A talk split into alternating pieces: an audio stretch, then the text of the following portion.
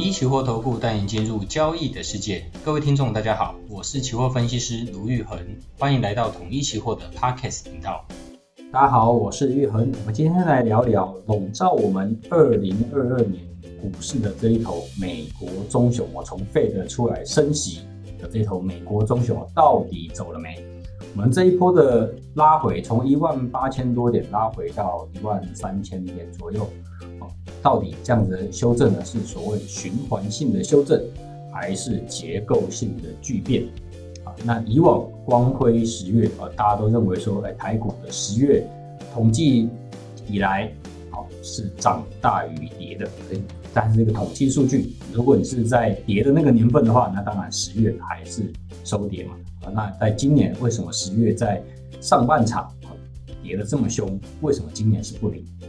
那其实我们从从美国的升息开始，今年的熊市，其实在更早之前就已经开始了。其实今年的一万八千点，在一月多啊，那接下来发生了乌俄战争、联准会的升息，那呃再加上台本土的疫情爆发了，好像这样子蛮多的一些利空因素去影响，那呃台股的这个蒸发的速度，其实也算是非常非常的快速。那这样子到底是一个循环性修正吗？哦，那其实我认为，应该说它是一个更大的结构性的巨变，我觉得可能性比较大。如果你以正常的多空循环来去观察的话，你会认为其实从一万八杀到一万三，拉回幅度已经接近三十个 percent 哦。那以正常的一个经济发展的格局来讲，其实拉回的幅度算已经够深，而且短线上已经。有过度恐慌这样子的一个情形出来了啊，但是呢，如果你把时间点拉得更长，你会发现说，从美国来的这一头美国棕熊啊，啊，它可能不会这么轻易的就离开。为什么？因为在以往去当它要去打击通膨的时候，它的升息的力度手法和多头时候，呃，景气温和的上涨的升息循环啊是不一样的。以往我们都认为近交易员这个近几十年来的升息循环，股市都是剧烈震荡，但是还是缓和走高。但是今年在对抗通膨的时候，并不是这样的情形，因为它在对抗通膨的时候，并不是以往的半码一码这样子去升息的幅度，它是三码三码的在升。那这样子对于利率的一个变化来讲，其实是非常大的。它在从市场上把所有的资金抽走。也就是所谓的收水的模式。那当然，以往我们在呃多头循环或者说升息循环的时候，我们都会认为是一个呃美国在做所谓的剪羊毛的动作。就是新兴市场这边呢，哎，以美元来计价的美债，可能它的估值都会，我要还的钱可能要变多了，因为美元变贵了嘛。因为汇率的贬值导致对美元的债务来讲是升值的，所以。在这样的状况下呢，其实今年的捡羊毛的状况不只是捡这些新兴市场的个股，其实是捡全球的羊毛。因为因为 Fed 正在把全球的资产哦负债表啊去做一个呃收缩，这样那这样子的一个呃结构性的调整，其实并不是呃我们以往所认为的一个，它只是景气循环中的一个部分，所以其实它的影响性是非常非常大的。那再来就是我们最近的这个美国晶片管制，其实在呃网络上大家可以搜到相关的一些讯息。其实它的这个晶片管制很大一部分是一个框架性的做法哦。那呃它其实包含到了人哦，只要是美国人，你要对中国输出这个呃智能晶片哦，或或是这个对可以用来高速运算的这些晶片，那就要经过美国商务部的同意。啊，当然它在细节的部分啊可能会有更多的呃条文会在出炉，或者说条款啊。那其实我们可以发现说，当它这个美国的晶片管制出炉的时候，时间点其实是在中国二十大的这个前后。其实也有部分去宣示说，呃，中美的这一个半导体或者科技的这个呃贸易战啊、科技战啊，其实已经进入到一个非常白热化的阶段，就是非常明显。他们招不出这样子一个管制，对于很明显来就是直接去指着中国要去对抗他们，所以呃毫不掩饰的这样子一个做法，其实就是一个全球化的一个破碎，也就是逆全球化周期的开始。所以如如果把它当成一个全球化的多头循环里面的其中的一个拉回，那这个格局可能就稍微的呃有点小一点点。它其实是一个地缘政治的整个对抗的一个模式是有有所改变的。那其实更大的全球政治周期的改变，我们以往的二三十年来，其实全球化的红利啊，中国大陆崛起所带来的低物价的红利，很可能都会变成啊。所谓的过去式，所以其实，在今年，应该说，其实从疫情爆发之后到现在这两年的一个，因为量化宽松所带来的融景，还有这个啊物流不畅通、物流卡住所带来的一些荣景，可能会在这一两年内，啊，通通都吐回去。所以，我们是站在一个呃转折的十字路口上。好，那再来我们提到就是，呃，熊到底走了没？其实。这头熊除了利利率往上升以外，其实对于产业的景气，我觉得其实也不仅仅是循环性的一个修正。为什么？其实我们看我们对我们台股影响比较大的半导体业，或者甚至说我们台湾的电子业，我们不要只讲半导体业，我毕竟不是产业的专家。我从一个指数的周期上，应该说从一个指数的观点来去看，啊，其实呃，在二零年、二一年啊，因为呃，台湾的景气大好啊，因为整个呃包含了塞港的问题啦，包含了重复下单的一些状况，导致我们的电子业接单量是爆棚啊。那在这样的状况下，其实有非常多的厂商开始去做所谓的扩张，好，来去满足这个爆棚的订单。但是当他们扩张的决定做下去之后呢，景气在今年快速的一个反转，所以你会发现说，哎。台积电的法说仍然说他们是非常好啊，优于预期啊，但是啊、整个半导体业其实它的景气循环是不是已经开始进入到一个呃收缩的一个周期？那他们认为是一个循环性的修正，并不是结构性的改变，因为整个科技的未来，什么东西都需要半导体这样子的一个前景仍然是在的啊。但是我这边要提的是，呃，整个半导体业的循环修正。跟我们整个景气的循环其实是不太一样。我们的呃整个景气其实是一个结构性的巨变。为什么？因为呃整个全球化的红利是是没有的，所以在这样的状况下，美中的对抗当然是要加剧。那你通膨显然是不会这么快的呃往下走。那当通膨不会这么快往下走的时候，我们就可以推估美联储的利率可能也不会这么快速往下走。也就是说我要面对的是一个高通膨、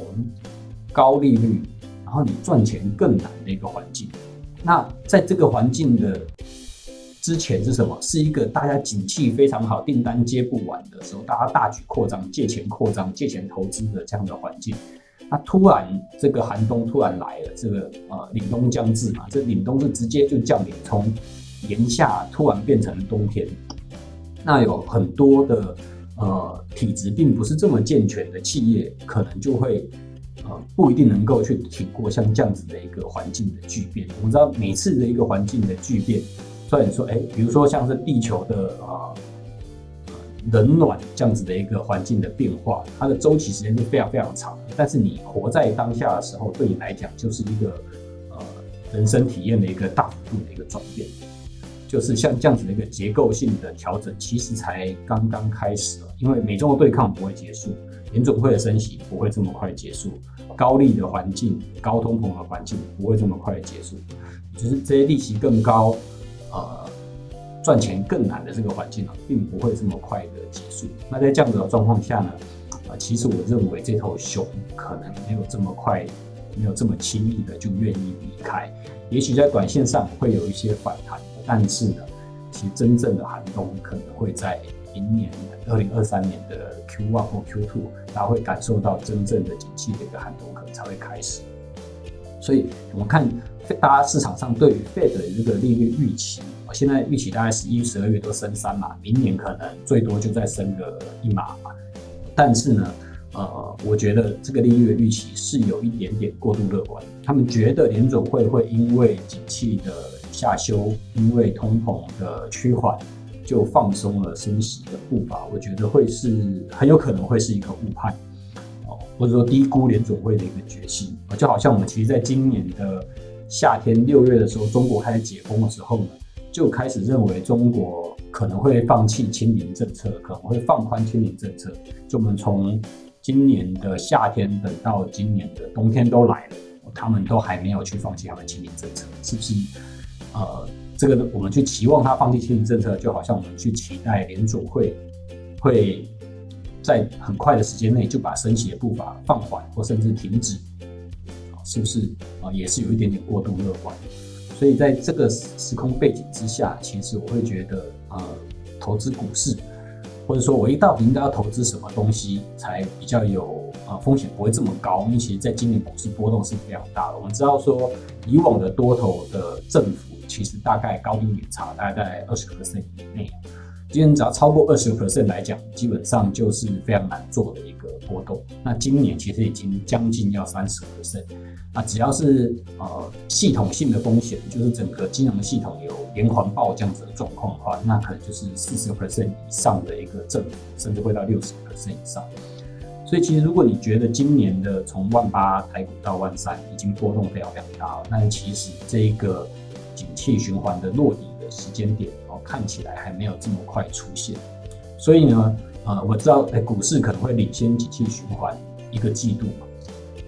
当然，其实到明年，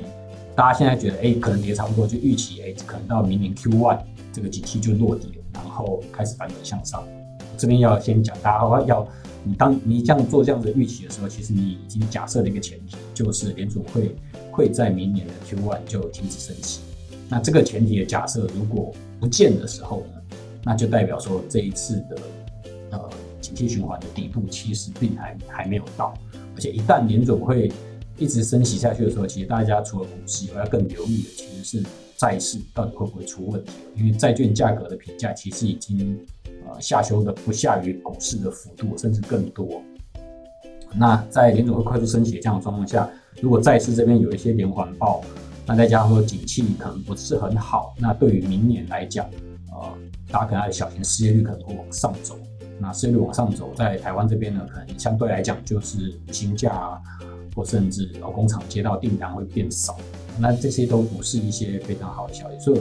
呃，对于投资来讲，我觉得可能要更为小心一点点。那可能多留一些现金在手上。那杠杆部位要放小一些，或者是说啊、呃，可以去留意，如果呃联总会持续的升息，这个路径是对的。然后呃，台呃亚币这边呢是区别的这个趋势对的话，哎，那或许呃可以投资看看美元，或者说对于呃联总会等到联总会开始停止升息的时候，你去投资美债。那在这个之前呢，可能是美债比较偏弱的时候，或者说啊股市比较偏弱的时候呢，哎，是不是要布局一些反向的东西？那其实反向的东西多多少少可能都会有杠杆，即便是啊反向 ETF，它其实也是包含了期货。那在运用上呢，其实就看个人的一个资金的控管。不过这边跟大家提，在呃熊市的时候呢，其实资金的控管是非常重要，它比行情的判断更为重要。即使你看对，但是你有可能更抱不住你的胆，或是被呃反弹洗出去。好，那呃要抄底的话呢，其实你还是要看到一些经济数据上，或甚至啊联准会的呃发言上面有出现明显的转折。那那个时候呢，你再用很小很小的部位开始进场去尝试去做一些呃比较中长前线的一些布局。我觉得在熊市的时候，大家还是要特别的小心。那以上跟大家分享，欢迎大家关注与分享我们的频道，动动手指开启小铃铛，才不会错过我们的节目哦。